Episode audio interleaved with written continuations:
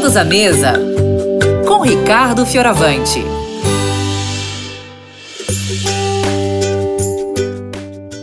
Oi, pessoal! Bom dia, bom dia, bom dia! Que gostoso estar aqui com vocês, que gostoso ouvir vocês que estão batendo esse papo e que prazer, não é?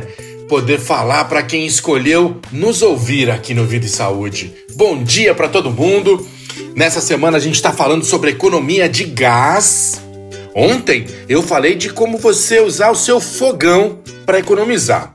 Hoje eu vou te dar quatro dicas de economia usando as panelas, tá bom? Como é que a gente economiza nessa parte de panelas?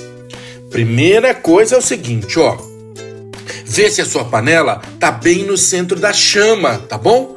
Se você coloca ela bem no centro dali do queimador, ela esquenta por igual e a comida fica pronta mais rápido. Segunda dica: sempre tampe as panelas durante o cozimento dos alimentos eles vão ficar prontos mais rápidos e você vai economizar gás. Mas olha, tampa de panela é assim, ó, uma tampa para cada panela, uma panela para cada tampa, né? Porque às vezes as pessoas ficam usando outras coisas para tampar a panela e isso não acaba não ajudando muito, né? Nem tampando ali a panela direito.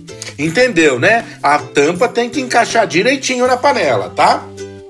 A outra coisa é o seguinte, olha, Use panelas do tamanho adequado para a boca do fogão. Não coloque uma panela pequena numa boca grande, viu? Se você tiver uma panela assim, olha, pequena numa boca grande, um centímetro, dois centímetros que ela esteja assim, deixando ali o queimador do lado de fora, já desperdiça 40, 50% do calor no cozimento. É muito desperdício, né? A outra coisa super importante, talvez até mexa com o coração de umas pessoas. Você tem que trocar as panelas que estão muito tortas. Tem gente que é apegado, né? Olha, uma panela que está muito torta, ela vai ter o aquecimento irregular, né? Não consegue distribuir o calor direitinho e por isso tem que usar muito mais o fogo do fogão, tá? Então, ó, para você economizar, usa sempre a panela no centro da chama tampa direitinho, usa a panela de tamanho adequado ali com o queimador e troque as panelas muito tortas. E faz mais uma coisa, continua nos ouvindo, presta atenção no bate-papo, escreve pra gente e aceite o meu abraço. Um grande beijo, fiquem com Deus.